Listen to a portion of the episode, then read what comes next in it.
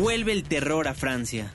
Un presunto yihadista atropelló a decenas de personas que festejaban la fiesta nacional en Niza. El saldo de la tragedia asciende a 80 muertos. El Hotel Negresco de Niza se convirtió en un hospital que atiende a decenas de heridos tras el atentado de esta tarde.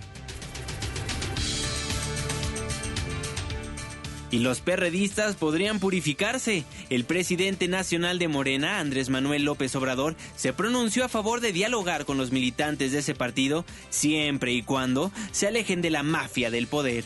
¿Será que el tabasqueño les dará la bendición en el zócalo capitalino? Y podría haber un cuarto candidato en la elección para renovar la dirigencia nacional del Sol Azteca. Buscan que la constitución sea entendible para todos los mexicanos. Más adelante le tenemos los detalles. En Twitter con el hashtag políticamente incorrecto y en mi cuenta personal, arroba Juanma Pregunta, estaremos al pendiente de todos sus comentarios. Y en estos momentos lanzamos la pregunta de esta noche. ¿Considera que los perredistas se unirán con Andrés Manuel López Obrador? Bienvenidos, esto es Políticamente Incorrecto.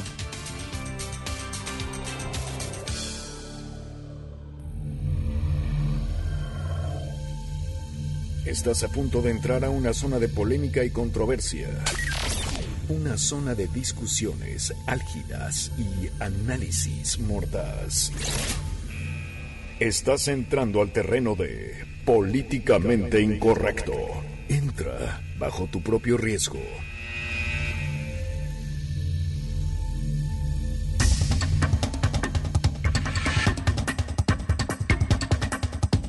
Nueve con cuatro minutos, bienvenidos a Políticamente Incorrecto, la mesa de análisis y de opinión de Noticias MBS, hoy 14 de julio. Muy buenas noches, Irving Pineda. ¿Cómo estás, mi querido Juanma, mi querido Fer? Muy buen jueves a todos y hay información importante esta noche. Así es, Fernando Canek, muy buenas noches. Muy buenas noches, yo nada más aviso que mañana no vengo porque me voy con mi tío Andy a jugar béisbol.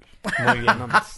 9 con cuatro minutos, información de último momento, pues si han estado al pendiente de las redes sociales, de los diferentes noticieros de nuestro país y por supuesto a nivel internacional. Hoy 14 de julio, pues es la fiesta nacional en Francia, esto porque se conmemora la toma de la Bastilla por parte de más de 45 mil personas que, cansadas de la tiranía y el despotismo de la monarquía francesa, pues decidieron tomar las armas y así llegó el final del poner poder monárquico allá en Francia y el comienzo de la Revolución Francesa. Hoy se estaba conmemorando esa fecha en Francia y lamentable lo que aconteció en aquel país. Sí, lamentable lo que aconteció porque volvió el terror a Francia. Aquí los detalles. Es el momento en el que cientos de personas huyen aterradas en Niza, al sur de Francia, tras registrarse un ataque durante la celebración de la fiesta nacional del 14 de julio. De acuerdo a los primeros reportes, el ataque perpetrado con un tráiler blanco de gran tamaño, en el momento en el que una multitud disfrutaba de los fuegos artificiales, ha dejado al menos 73 personas muertas y un centenar más resultaron heridas. Como se puede apreciar en distintas imágenes difundidas en redes sociales, el ataque dejó decenas de víctimas desperdigadas por el suelo en un escenario de caos. Tras el ataque, las fuerzas de seguridad francesas abatieron al conductor del camión, quien se encontraba solo y se desconoce más información sobre él. Testigos presenciales han señalado que se escucharon también disparos en el lugar de los hechos, aunque hasta el momento se desconoce su procedencia. Por su parte, el presidente francés François Hollande ha regresado de urgencia a París procedente de Aviñón para participar en la célula de crisis reunida en el Ministerio del Interior. Lamentable historia, una vez más volvió el terror a Francia. Y eso, esta nota que estábamos escuchando, era de lo que apenas hace unos minutos se estaba contabilizando de muertos, pero sin embargo la cifra ha subido ya a 77 los muertos. Y hubo testigos, como siempre, en esta, la fiesta nacional, una de las fiestas más concurridas en Francia, sobre todo en Niza, donde decenas de pequeñitos salen a las calles para que la, la, gente que nos esté escuchando podamos hacer una equivalencia. Bueno, pues esto equivale a festejar el 15 de, se de septiembre en el Así Zócalo es. capitalino y incluiría algo muy similar, eh, hay que decirlo, eh, como el terrorismo que también vivimos aquí desafortunadamente en Morelia, Michoacán, cuando hubo aquellos atentados, unos bombazos que, que hay justo cuando estaban ahí festejando, bueno, pues una fiesta mexicana. Aquí es muy similar lo que vuelve a pasar y se temen que sean yihadistas. Y como siempre, pues hubo testigos de los hechos ha empezado a haber tiros de, desde un lado a otro, a diestro y siniestro. Los del bar nos han arrastrado para adentro porque han empezado a hacer como un muro con las mesas. Eh, la gente corría como locos eh, en el bar, en la puerta completamente una, como un atasco que era horroroso, no se podía ni entrar ni salir. A mí me ha cogido el del bar y me ha metido dentro. Bueno, esas son las palabras de María Navarro, habitante española en aquella ciudad de Niza, y así nos cuenta cómo resguardaron a María en aquel bar. Sobre todo la gente ensangrentada y que desde mi casa ahora ya se han llevado al, último. Se conoce que es alguien que, que ha llegado un poco como se ha apartado, pero se la acaban de llevar.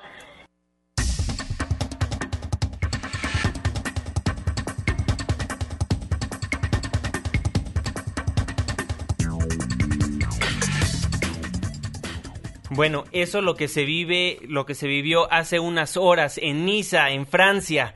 Y también Iván, Iván cuenta acerca del temor, el temor que se vivían en las calles de Niza. La gente iba en el autobús, la cara de las personas lo decía todo. Asustados, no sabían lo que pasaban. Cada segundo una nueva noticia, que si los rehenes, que si no, no se sabía.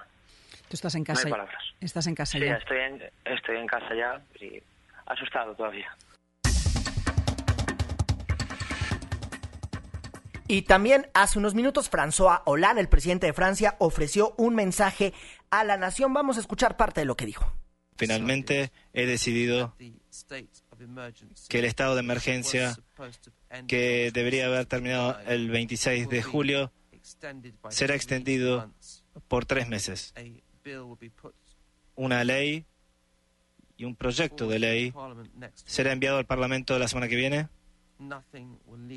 Nada hará que nos entreguemos. Seguiremos luchando contra el terrorismo y también reforzaremos nuestras acciones en Siria e Irak y continuaremos a enfrentar a aquellos que nos atacan en nuestro propio suelo. Bueno, le repetimos esa conferencia de prensa que dio François Hollande, el presidente de Francia. Fue hace unos minutos. Al menos 77 personas murieron y 100 más resultaron heridas en Niza, en la costa azul, allá en Francia, cuando un camión arrolló a una multitud que observaba los fuegos artificiales de esta fiesta nacional. Escuchemos cómo dirigió a la nación nuevamente François Hollande. Francia está afligido por esta nueva tragedia. Es un horror lo que ha ocurrido. Esta monstruosidad de usar un camión para matar deliberadamente a decenas de personas que simplemente vienen a celebrar el 14 de julio. Francia está afligida, pero está fuerte y seguirá siendo aún más fuerte, les se los aseguro. Se mantendrá más fuerte que los fanáticos que quieren golpearla hoy. Y también así, hace unos minutos, François Hollande concluyó el mensaje que ofreció a la nación, una cadena nacional en la cual, bueno, pues confirma 77 personas muertas en este ataque y que también, pues dijo, va a caer todo el peso de la ley y las investigaciones ya están en curso. Deploramos este momento, 77 víctimas, incluyendo niños, y alrededor de 20 heridos que están en cuidado intensivo. Esto es un acto, un ataque terrorista que no puede ser ignorado y es un horror. Un horror lo que están llamando en Francia y también la seguridad se ha reforzado allá en España. Eh, José Fernández, que es más o menos el encargado de la política interior de ese país, anunció que se refuerza la seguridad allá en ese país ante el temor de posibles atentados. El nivel de alerta que debe ser activado y las medidas de prevención y de investigación que corresponden a ese nivel de alerta que siempre, siempre eh, equivale a un determinado nivel de comisión de un atentado terrorista. Ahora estamos en alerta 4 sobre 5, que significa que estamos en un riesgo elevado de comisión de atentado terrorista desde el 26 de junio del pasado año.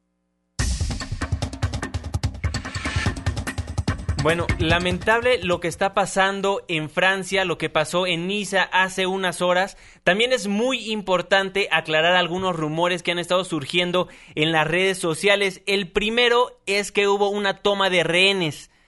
Las autoridades ya informaron que la presunta toma de rehenes resultó falsa y que solo se trató de un sospechoso. Importante aclararlo también que la Torre Eiffel se incendiaba. Lo que pasó ahí es que un camión cargado de fuegos artificiales que se encontraba muy cerca de la Torre Eiffel, pues ardió en llamas, esto debido a un problema técnico y el humo de las llamas de este camión pues cubrió la Torre Eiffel. Entonces, desde diferentes ángulos parecía, daba la ilusión de que se estaba quemando la Torre Eiffel, sin embargo fue un camión y la policía parisina difundió un mensaje a través de las redes sociales y puso no difundan falsos rumores.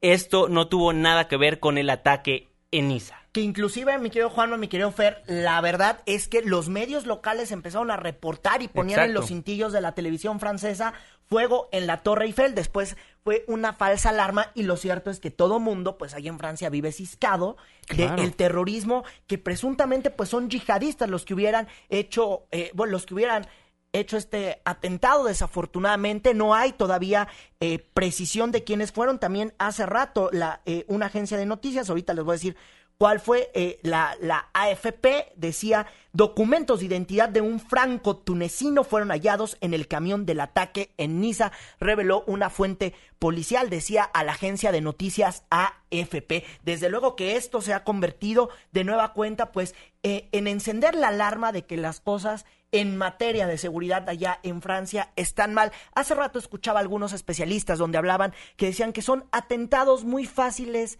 de aplicarse, son muy fáciles de planearse, una multitud, algo están fallando, estarán fallando los eh, las autoridades francesas, las autoridades galas en eso o qué es lo que está pasando con el terrorismo. También queremos platicar y vamos a estar ya platicando en los siguientes minutos pues con, internacionalistas y vamos a estar y también intentando estar justo en el lugar donde se genera la noticia. Y ya tenemos al internacionalista Adolfo Laborde para platicar más sobre este tema. Adolfo, ¿cómo estás? Muy buenas noches, bienvenido. Eh, muy, buenas noches, eh, muy bien. ¿Y tú qué tal ustedes? Muy bien, muchísimas gracias. Pues Adolfo, molestándote para que nos des un análisis de lo que acaba de pasar en Niza, Francia. Es un suceso trágico, un, suceso triste que viene de la mano con una serie de otros eh, hechos eh, que se han dado en, en Francia y en otros países.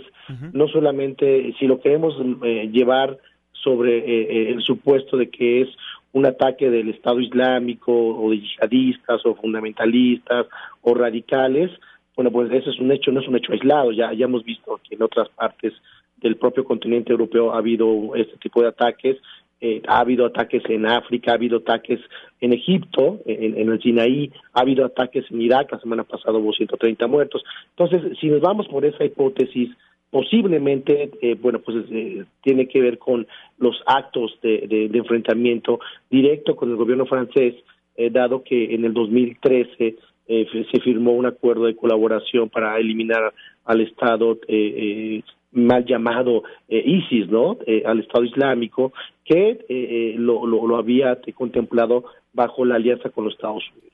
Esa es una, esa es una vertiente, hay otras vertientes, puede ser que sea también la acción de un lobo solitario que de alguna otra manera tiene una cierta simpatía por lo que están haciendo los eh, fundamentalistas y eh, puede ser también un llamado a atención para poder integrar a muchas personas que no lo han sido en los últimos años en Francia. Adolfo, y qué bueno que estás aquí también platicando a las 9 de la noche con 17 minutos, porque vámonos justo hasta el lugar donde se genera la noticia con Gonzalo Cañada, él es corresponsal de RTVE de España, a ver si ya lo tenemos, lo tenemos ya en unos minutos más se nos complicó la comunicación, Adolfo, pero bueno, parte de lo que ya nos estabas platicando y cómo entender como mexicanos, Adolfo, lo que está pasando. Aquí realmente yo siempre he dicho que hemos vivido con terroristas, pues eh, en Morelia cuando vimos aquel atentado, pero de ahí en fuera estamos un poco alejados de, de este tipo de terrorismo.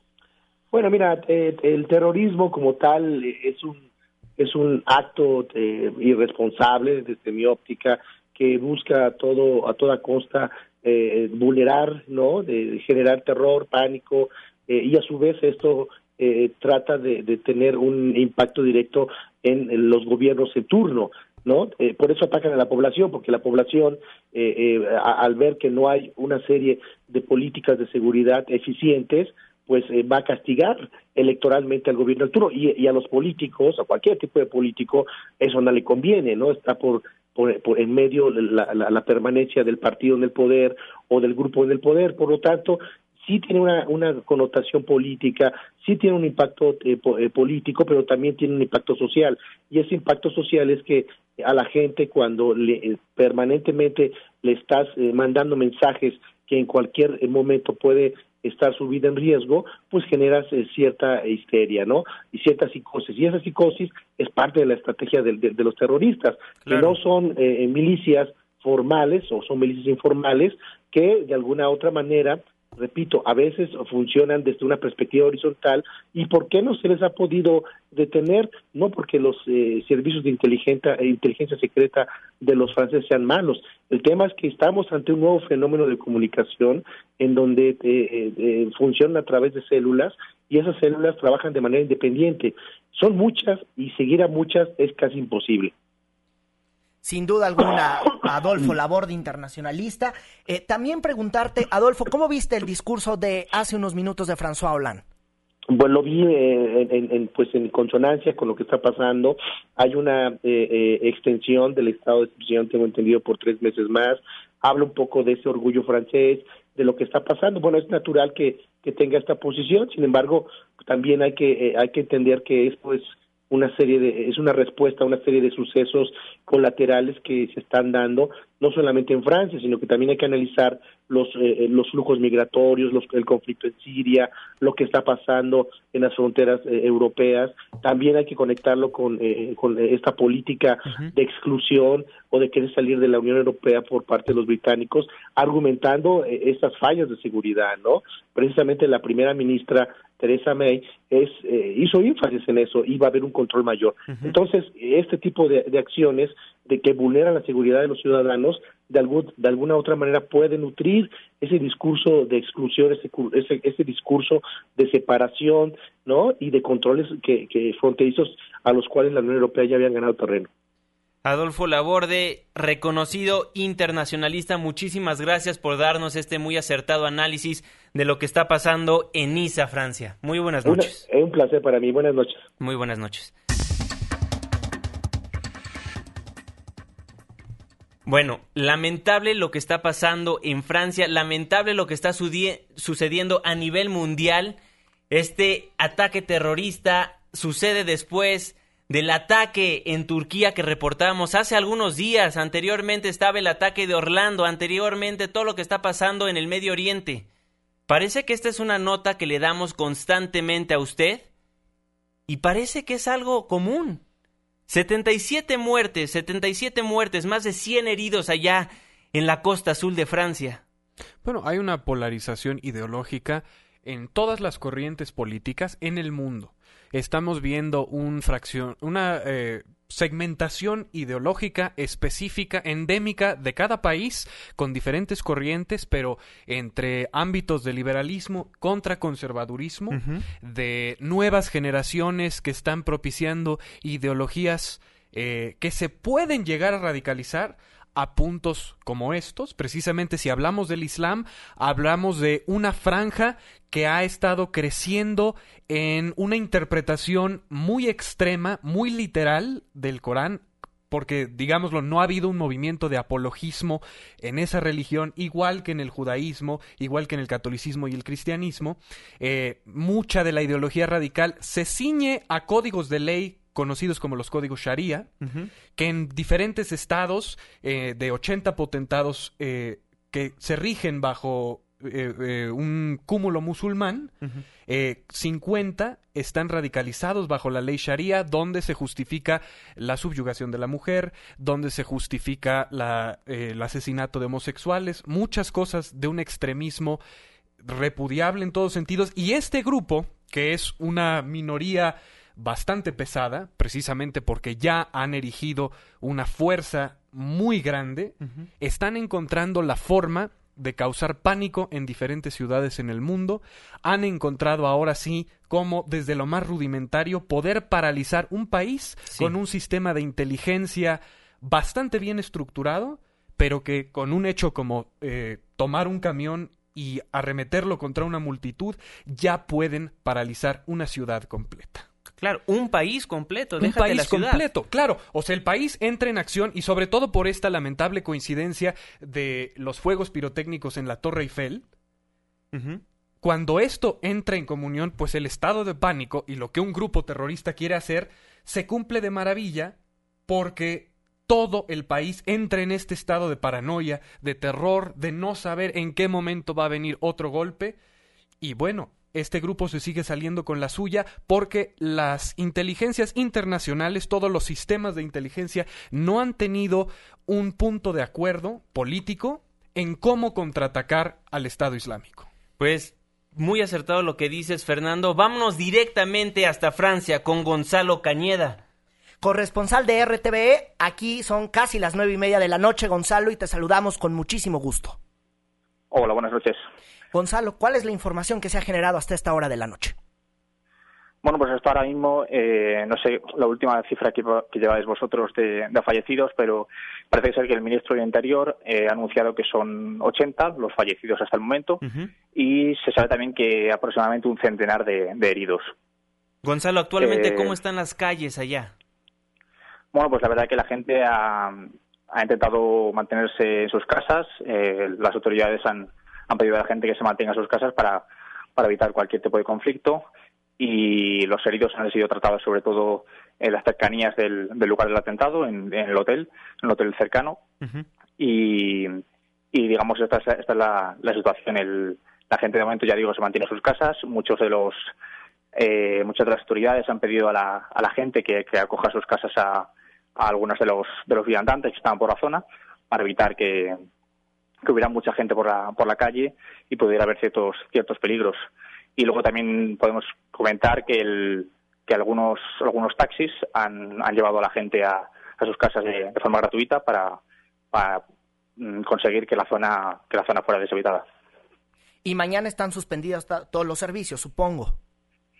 bueno, de momento no, no conocemos esa, esa información. Eh, sí que sabemos que a las nueve a las nueve de la mañana se va a reunir un Consejo de, Seguridad allá en Francia para, para tomar las, medidas necesarias eh, al respecto. La gendarmería Vatica, eh, eh, perdóname, la gendarmería francesa, la gendarmería gala, desplegada en todo el lugar donde desafortunadamente ocurrió este atentado, ¿verdad? Sí, la verdad que de momento mm, toda la zona ha sido ha sido cordonada para evitar cualquier riesgo, porque en un primer momento se se habló de que podía haber algún algún tipo de, colaborador con el con respecto al del al conductor del, camión y digamos toda la, policía eh, rodeó el rodeó la zona para para tenerla controlada. Y de momento esta es la esta es la situación la situación actual. De acuerdo. Pues muchísimas gracias por la información. Gonzalo te apreciamos mucho este reporte y algún dato más que nos quieras ofrecer esta noche pues bueno, de momento hace hace unos minutos ha, ha tenido lugar una, una, rueda de prensa de, de Hollande, del, presidente francés, François Hollande, eh, y ha, ha, mostrado sus condolencias por el por el trágico atentado que ha sufrido que ha sufrido el, el país y en este caso Niza. Y eh, también ha comunicado pues las primeras cifras de, víctimas eh, seguras y se ha dado cierta alguna pequeña información sobre el, que parece, parecería ser el, autor del atentado, que sería un, un ciudadano de, de origen francés, eh, nació en Niza, pero eh, con, con cierto origen tunecino, con lo cual podría ser que las, las informaciones, aunque todavía no está asegurado, apuntaran a un, a un atentado de motivo islamista. Correcto. Con motivo islamista y un francés con origen tuneciano. Me quedo con ese dato. Eso es, sería, sería francés, y, pero con origen tunecino, con lo cual todavía podemos, no podemos eh, tomar digamos ideas ideas prematuras. Sí que parece ser que sería que podría deberse a un, a un atentado eh, yihadista, digamos. Pues Gonzalo Cañada, corresponsal de RTVE, muchísimas gracias por estar en este espacio informativo de Noticias MBS. Muy buenas noches. Nada, muchas gracias a ustedes. Muchísimas gracias.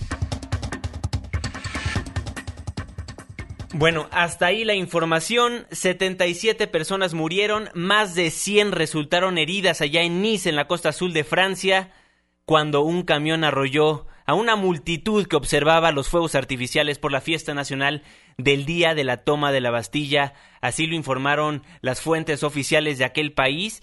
Podemos ver en el Twitter de lo que equivale al presidente municipal de Niza que mañana efectivamente todas las actividades van a estar canceladas, inclusive un concierto que iba a dar la cantautora Rihanna y un festival de jazz que se tenía planeado. Hasta ahí la información al momento nos acaba de decir el corresponsal de RTVE Gonzalo Cañada que es francés pero de origen tunecino.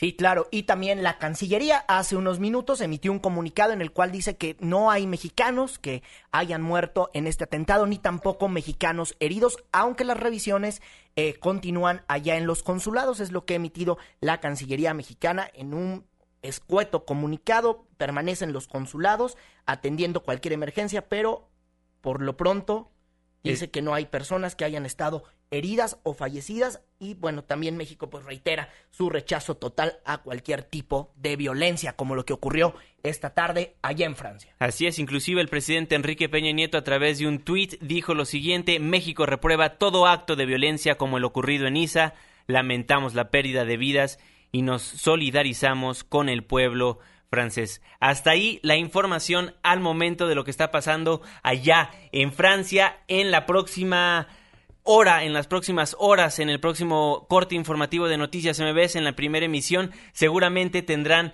mucha más información. 9 con 29 minutos, vamos un corte comercial, pero no se vaya, porque al regresar le vamos a contar cómo los perredistas, pues, podrían purificarse. Una pausa, regresamos.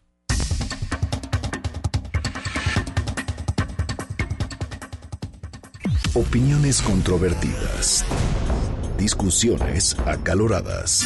Continuamos en Políticamente Incorrecto. Aunque haya doble hoy no circula, seguimos avanzando en Políticamente Incorrecto. Continuamos.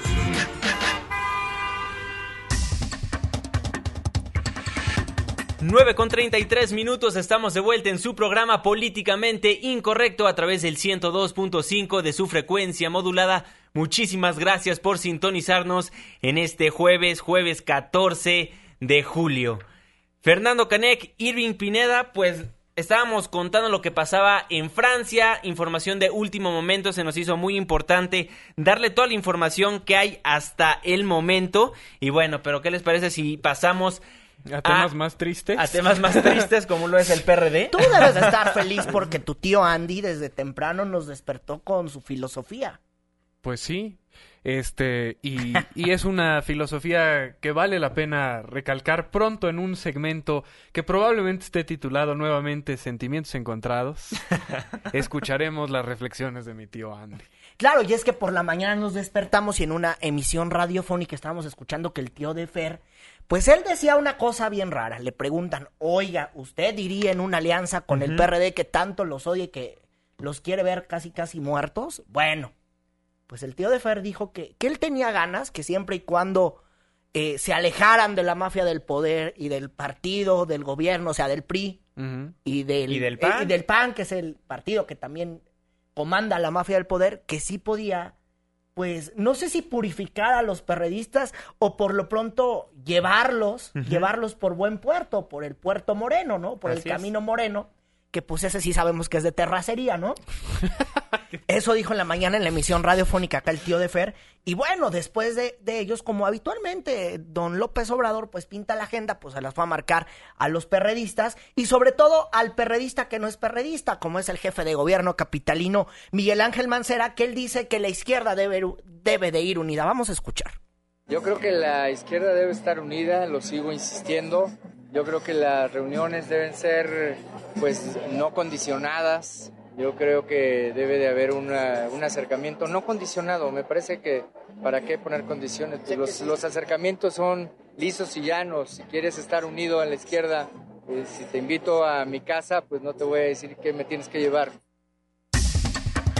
Bueno, ahí el doctor Mancera dice que la izquierda tiene que estar unida. Y luego de ahí le preguntaron que si él le quedaba el saco, porque ya ven que durante la campaña para conformar la gustada Asamblea Constituyente de Juanma Pregunta, Así es. entonces le preguntaron, cada que iba López Obrador a un evento decía, no, pues Mancera, miembro de la mafia del poder. No solo eso, decía que era un títere. Un títere de la mafia del poder. Pero a él no le queda el saco de estar con la mafia del poder. Si a ti te califican como que estás eh, trabajando con la mafia en el poder, pues me parece que es algo que te, que te denosta. A menos al mí no me queda el saco. Oye, pero posteriormente el presidente del Consejo Nacional del Sol Azteca, Ángel Ávila, pues aprovechó y dijo que a él tampoco le queda el saco. Las declaraciones de López Obrador, yo no sé a quién se refiere. Al PRD no le queda el saco de ser parte de la mafia del poder, ni tiene que demostrarle a nadie que es un partido opositor. Lo hemos hecho, denunciamos la reforma energética. El pacto por México. Ya, perdón, trae algo atorado ahí. Bueno, y recordemos que el PRD, aparte de estar viviendo todos estos momentos, pues un poco amargos con Morena, pues también se acerca la próxima elección del presidente nacional del PRD. Y también el presidente del Consejo Nacional, Ángel Ávila, pues nos dio una exclusiva, Irving Pineda. Sí, fíjate que no se descarta que este sábado, que es la reunión de los consejeros perredistas para elegir a su nuevo presidente nacional o presidenta nacional, había varios anotados, ¿no, Juanma? Que era eh, Alejandra Barrales, Pablo Gómez. Pablo Gómez, Beatriz Mojica y la señora Alejandra Barrales. Así es. Esos son los que los destapados, ¿no? Bueno, Los pues tres destapados. resulta que las negociaciones con las corrientes nada más no avanzan. Diarios se reúnen en la noche, se sientan a las 2 de la noche, salen a las 6 de la mañana, no llegan a ningún acuerdo y entonces no se descarta Hay que poner este- ajos afuera de la oficina del PRD, ¿no? Si ya son seres nocturnos, algo ha de haber pasado allá adentro. Entonces no se descarta que este sábado en el Consejo Nacional se vaya a presentar a una nueva propuesta, o sea, un cuarto aspirante. Eso no quiere decir que el propio día del Consejo Nacional, otro aspirante que cumpla con los requerimientos del estatuto y la convocatoria pudiera inscribirse para competir. No está descartado, pero lo importante es que el PRD está construyendo una ruta de acuerdo y de unidad. El PRD en su conjunto camine para poder ganar eh, el Estado de México el próximo año, Coahuila, Nayarit, Bueno, ahí lo que nos dijo Ángel Ávila, el presidente del Consejo Nacional del Sol Azteca, y quien también ya se pronunció al respecto acerca de las alianzas, fue el mismo presidente de Acción Nacional, Ricardo Anaya. Sí, también le fueron a preguntar a Ricardo Anaya, él estuvo allá de gira en León, Guanajuato, si mal no recuerdo, que qué onda con el PAN, si se iban a ir con el PAN y Ricardo Anaya dice, bueno, pues primero que arreglen el problema de su presidencia nacional y luego platicamos. El PRD está en un proceso interno de renovación de su dirigencia nacional. Nosotros vamos a esperar a que concluyan este proceso. Entendemos que es probable que ocurra en los próximos 15 días. Estamos convencidos, las alianzas llegaron para quedarse y esperamos poder abrir un diálogo constructivo con el PRD. Bueno, ahí lo que dice el presidente de Acción Nacional, Ricardo Anaya. Ya tenemos en la línea telefónica de Políticamente Incorrecto a Rocío Nale, coordinadora de los diputados de, Mo- de Morena. Diputada, muy buenas noches, ¿cómo está? Buenas noches, muy bien, gracias. Oiga, diputada, ahora sí que cómo van a hacerle para purificar a los perredistas, para que se vayan con ustedes y la izquierda esté unida. Bueno, primeramente quiero comentarles que en la entrevista que tuvo en la mañana Andrés Manuel con una estación de radio, el conductor le preguntó, no fue que haya salido de Andrés Manuel ni de Morena, el conductor le preguntó si sería posible una alianza en un futuro con el PRD. No la planteó Andrés Manuel, a lo cual él respondió pues que las alianzas con en específico con el PRD tendrían que darse eh, con un condicionamiento de que se separen con del PRI y del PAN. ¿Por qué? Muy fácil. El Pacto por México permitió y avaló todas las reformas estructurales, la reforma educativa, la reforma sendaria, la reforma energética, todas las reformas. Ese fue la llave, ese fue el paso. De ahí el rompimiento con el PRD. Ser de izquierda no nada más es un logo. Ser de izquierda es una ideología y es acción. Entonces, ¿cómo va a ser de izquierda quien hace reformas que prácticamente desarticulan el Estado? Reformas donde se pierde soberanía, reformas donde hay una ausencia de nacionalismo, pues eso no es ser de izquierda, definitivamente. Entonces, yo lo señalo porque así fue. Hoy todo el día, pues han comentado, han hecho sus comentarios, los cuales yo los respeto, pero fue a pregunta expresa del reportero que le hicieran a Andrés Manuel López Obrador. Rocío Nale, coordinadora de los diputados de Morena, te saluda Irving Pineda. Oye, entonces esto se ve muy lejano por lo que me estás contando, porque yo ya me imaginaba al presidente nacional de Morena, don López Obrador, pues echándoles agua bendita ahí en el Zócalo, yo no sé qué cosa, pues para alejarlos de la mafia del poder. Bueno, es muy fácil, ni es agua bendita, ni es en el Zócalo, ni es nada de eso. No, pues Todo, el movimiento de regeneración nacional está abierto para todos los mexicanos, no para perredistas o no perredistas, para todos los mexicanos que quieran trabajar por la transformación de este país. Yo creo que a estas alturas, pues ya debimos de habernos dado cuenta de todo, de lo grave que al aplicar las reformas en el país, eh, los resultados que se están llevando a cabo, o sea, tenemos menos producción petrolera, tenemos menos ingresos, tenemos eh, un caos en la educación, la reforma sendaria a nadie tiene contenta, no hay suficiente entradas a las arcas. Todo eso es producto de las reformas estructurales que fueron apoyadas y aplicadas en el Pacto por México y que desgraciadamente el PRD entró en ello. Entonces no es que se le va a dar agua bendita a unos sí o a otros, no. Todos los mexicanos, todos los ciudadanos que quieran sumarse a un trabajo para caminar rumbo al 2018, una transformación del país, pues son bienvenidos. Siempre y cuando efectivamente con una actitud nacionalista, de Estado, de altura, porque pues hoy por hoy, ¿de qué nos sirve tener un PRI o un PAN en mayoría en el Congreso o en gobernadores si el país está verdaderamente, este, bueno, fuera de, de todo contexto. Bien, pues Rocío Nale, muchísimas gracias por tomarnos la comunicación aquí en Políticamente Incorrecto. Muy buenas noches. Gracias a ustedes, hasta luego. Bueno, al respecto le preguntamos en Twitter, ¿considera que los perredistas se unirán con López Obrador? 44% nos responde sí, 56% nos responde que no. Fernando Canec. Pues Waffles nos dice, pues sí, la izquierda debe estar unida, pero eh, mandaremos al inútil de Mancera para una esquina. Ah, que George Clooney, región 4.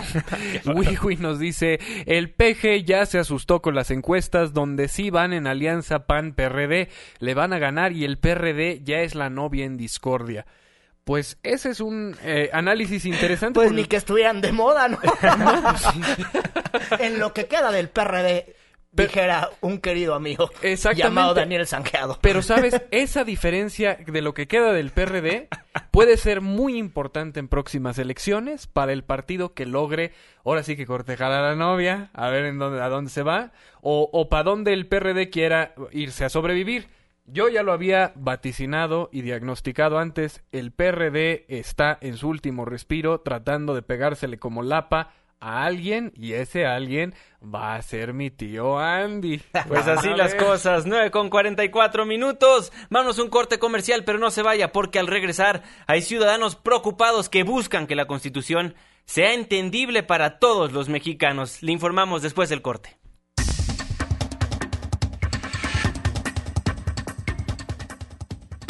Ya vuelve. Políticamente incorrecto.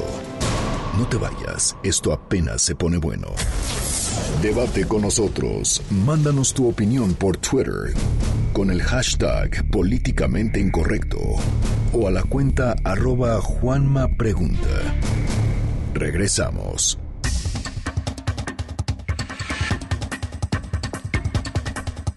9 con 47 minutos, estamos de vuelta en su programa políticamente incorrecto a través del 102.5 de su frecuencia modulada.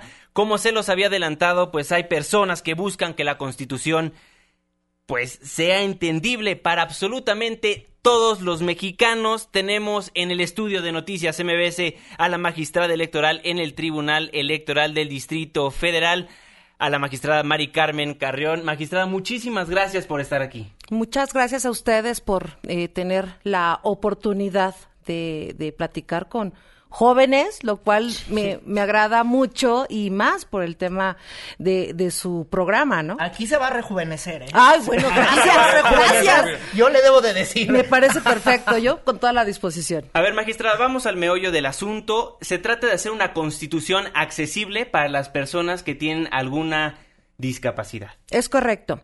Eh, estamos trabajando en el marco del centenario de la Constitución de 1917. Se tiene eh, pensado que ahorita nada más por el tiempo, o sea, porque es un formato inédito en donde será un video que esté subtitulado con la lengua de señas mexicana, con audio y eh, de manera impresa que contenga pictogramas y de fácil lectura. ¿Por qué tantas eh, especificidad? Bueno, es para atender a los diferentes tipos de discapacidad que se tienen. Correcto. ¿Sí? Es un trabajo inédito, o sea, no se tiene conocimiento que en América Latina o en otros países la Carta Magna o sus constituciones estén en un formato accesible para las personas con discapacidad. Entonces, créanme que para, para México, para nosotros como, como autoridades eh, electorales, es importante el que podamos contribuir, que para México, bueno, para la Ciudad de México se, se, tiene previsto que son aproximadamente como 483 mil personas. Considerando el, el, censo del 2010. Uh -huh. Y en la República Mexicana, aproximadamente 5.1 millones de personas con discapacidad. Sin considerar que todavía de un aspecto cultural, todavía hay muchas familias o hay personas, uno, que no se asumen como si fueran o que tengan algún tipo de discapacidad, uh -huh. o dos, que no reconocemos que nuestra familia tengamos a una persona con discapacidad. Por ende, se complica el tener eh, datos eh, Preciso, ¿no? precisos y actualizados. Exacto. Hay una cifra oscura y siempre este ha sido temazo desde los 70 cuando el INEGI quiere censar cuántas personas con discapacidad. Bueno, tenemos una cifra oscura. Y, y, y este número que nos está dando, uh -huh. pues bueno. Sí, Imagínese. sí, sí, sí. Ahorita eh, para nosotros, para el, el, Tribunal Electoral del Distrito Federal, en coordinación con la Suprema Corte de Justicia, estamos haciendo este trabajo también para, uno, estamos hablando de que tenemos que incluir a las personas uh -huh. con discapacidad, a traer eh, de manera permanente el conocimiento de la Convención de los Derechos de las Personas con Discapacidad. Uh -huh. Que, que si bien es cierto, ahorita está siendo como letra muerta, ¿no? O sea, está prevista una ley, pero eh, hay artículos muy, muy, muy eh, precisos uh -huh. que eh, establecen que las personas con discapacidad también eh, deben de, de, asesorarlas, apoyarlas para que se desarrollen en su vida pública y en, su, y en la vida política. De acuerdo. Por ende, para nosotros es importante ahorita el capítulo primero de la Constitución, en donde conozcan lo que son los derechos y sus obligaciones. Estaríamos uh, haciendo este primer trabajo Eh, aproximadamente eh, se tiene previsto que sea en seis meses. En seis meses. ¿Ya, ¿Ya se empezó a trabajar en ya esto? Se, ya se está trabajando. Aquí son, es un grupo multidisciplinario. Estamos trabajando en coordinación con un grupo de expertos constitucionalistas, así como con las asociaciones expertas en cada una de los tipos de discapacidad. Eh, en México todavía no se encuentra eh, vinculado con la convención por cuanto hace a los tipos de discapacidad. La que más identificamos es una discapacidad motriz, que puede ser de nacimiento u adquirida. Incluso es la discapacidad que se encuentra más presente en nuestra ciudad. La, la discapacidad intelectual, la discapacidad psicosocial es la que, pues, no se percibe a simple vista, ¿no? Eh, la, y la discapacidad sensorial, que esto engloba o encierra tanto a las personas eh, débiles visuales o ciegas, incluso a las personas sordas. Por ende, eh, queriendo abarcar a los diferentes tipos de discapacidad, es que se están generando esta serie de formatos. Por ejemplo, el, el decir que un texto lo hagamos en lectura o de fácil lectura, tenemos que, eh, es algo también inédito para México, porque solamente tenemos el antecedente de España, que sí son expertos en textos de fácil lectura.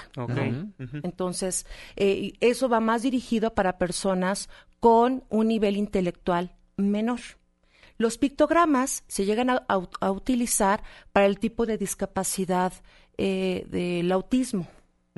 ¿no? Entonces, eh, para nosotros es importante que también ellos tengan este derecho de conocer su órgano, o sea, su, su, su constitución y también que los partidos políticos se sensibilicen y puedan también considerar que hace falta una parte del rompecabezas. ¿no? Claro, por supuesto. Estamos platicando con la magistrada Mari Carmen Carrión, magistrada del Tribunal Electoral del Distrito Federal. Magistrada, déjeme preguntarle, ¿quiénes son los promoventes de esta constitución accesible? ¿Únicamente el Tribunal Electoral de esta Ciudad de México? Como autoridad electoral, sí. Ok. O sea, el Tribunal Electoral del Distrito Federal ha estado generando una serie de actividades de manera permanente desde eh, antes de que fuera la jornada electoral del año pasado. Correcto. Se generaron una serie de difusiones y de reuniones con las asociaciones de las de personas con discapacidad y de personas con discapacidad para que se conociera que tenían derecho a ejercer el voto, de elegir, ¿no? Porque eh, hay un artículo expreso en el, en- en- tanto en el Código Electoral local como en la Ley General, en donde se les prohíbe a las personas con un eh, con problemas mentales el acceso a las casillas. ¿No? Entonces, eh, ese tipo de, de- de cosas eh, nos inquieta y es por eso que empezamos a trabajar de- y ahora lo hemos hecho de manera permanente, sí, con la difusión, con la espe- eh, especialización de cada uno de los tipos de discapacidad, porque también nos hemos tenido que sensibilizar con un lenguaje incluyente, el ir conociendo cómo eh, debemos de tratar eh, y, y- y- y cómo debemos de aplicar el protocolo previsto por la Suprema Corte de Justicia para aquellos casos que eh, te toque juzgar a una persona con discapacidad. Magistrada, entonces, tiempo aproximado a seis meses y ya empezó. Ya está empezó. ahorita trabajándose en esto, trasladando el texto constitucional de una manera más accesible para que personas con discapacidades pues puedan entender nuestra constitución, nuestra Carta Magna. Sí, y a mí me surge una pregunta. Después de aquí, ¿lo van a regalar eh, eh, esto? ¿Dónde se va a repartir? ¿Dónde, ¿A quién le tocaría hacer esta repartición de, de esta constitución diferente y una constitución para que todo el mundo la pueda entender? Porque si de por sí es complicado que uno habla la constitución. Sí, claro. Pues imagínense más las personas que sufren eh, de alguna discapacidad. Sí, mira, creo que de los derechos eh, más valiosos que tenemos es el derecho a la información. Por supuesto. El derecho a estar informado, conocer, creo que es de los mayores privilegios que tenemos. Y aquí es visibilizar que efectivamente se tenga accesibilidad si, si ahorita que comentábamos que en medio electrónico pudiera estar ya disponible este texto constitucional en las diferentes páginas de los órganos, o más bien de las autoridades, pero también sí se tiene previsto que haya ejemplares impresos. De acuerdo. ¿No? Pero lo más importante es también aprovechar las herramientas tecnológicas para que cualquier persona pueda tener acceso a ellas. Excelente. Magistrado, haciendo hincapié a lo que estaba diciendo Irving y tomando la esencia y el espíritu de este proyecto, se podría contemplar también una campaña mucho más enfocada en tratar de instruir al resto de la población, porque creo que muchos, a diferencia de otras culturas, me refiero a Estados Unidos, por ejemplo, que todos sus ciudadanos son partícipes del proceso, conocen sus derechos, conocen sus leyes y hay accesibilidad muy sencilla, muy simple para que ellos puedan tener este todas estas herramientas para su uso podríamos a raíz de un programa como este buscar que las autoridades también propicien algo, porque sí hay enfoques, pero son esporádicos y no están realmente enfocados en capacitar a la ciudadanía a conocer sus derechos y sus obligaciones, obviamente. Qué bueno que lo comentas. Eh, fíjate que la, el Tribunal Electoral del Distrito Federal, eh, a raíz de, que integramos este pleno desde el año 2014, hemos estado generando una serie de programas precisamente que le estamos apostando a las nuevas generaciones a sembrar valores en donde se crea un, una metáfora de un árbol de la democracia para explicarle a los niños que en la tierra se encuentran los valores, los principios, el tronco es la democracia y los frutos que si tú lo cuidas, lo, lo, lo, lo estás este, vigilando, son los frutos son autoridades eh, legítimas, el derecho a la información, ¿no? O sea, ese es un, programa. Pasa al programa de Explorando la Democracia, que es un taller lúdico en donde niños de 7 a 13, 14 años, eh, ellos viven a través de aproximadamente 5 horas. Ese taller donde conocen lo que hace un magistrado, un consejero, eh, juegan a cómo ejercer su derecho al voto, hacen campaña, ¿no? Creamos el partido Pío, que era el partido infantil organizado, hacían campaña y eh, hacían ellos sus, su, este, su propaganda. Y se generaron tres partidos créanme que el ejercicio de ver cómo los niños conocen participan y opinan también de sus autoridades, fue un ejercicio maravilloso. Pues magistrada María del Carmen Carrión, muchísimas gracias por venir a Políticamente Incorrecto aquí en Noticias MBS y platicarnos acerca de lo que nos acaba de platicar y de la Constitución accesible. Aquí en este espacio estaremos muy al pendiente de eso. Muchísimas gracias por estar aquí. Gracias a ustedes, gracias por la, por la oportunidad de platicar con ustedes. Gracias por y antes de despedirnos, la Procuradora General de la República, Arely Gómez, se reunió con el gobernador de Quintana, de Quintana Roo, perdón, me toma dos, Roberto Borgia, quien le comunicó la intención de castigar los moches y cochupos que hay en esa entidad. Vamos a estar muy atentos de la información que se genere y sobre todo lo que está ocurriendo en Francia. Mañana los detalles a las 6 de la mañana con Luis Cárdenas. La primera emisión de Noticias MBS, Fernando Canek, muy buenas noches. Bueno, muy buenas noches. Yo me voy a tratar de agarrar una pelota con mi tío Andy. Mañana no vengo, pero el recuento de los daños está para que usted sepa lo que transcurrió durante esta semana. de lujo. Días de la noche en punto a nombre de todos los que formamos políticamente incorrecto se despide de ustedes su servidor y amigo Juan Manuel Jiménez. Muy buenas noches. Esto fue políticamente incorrecto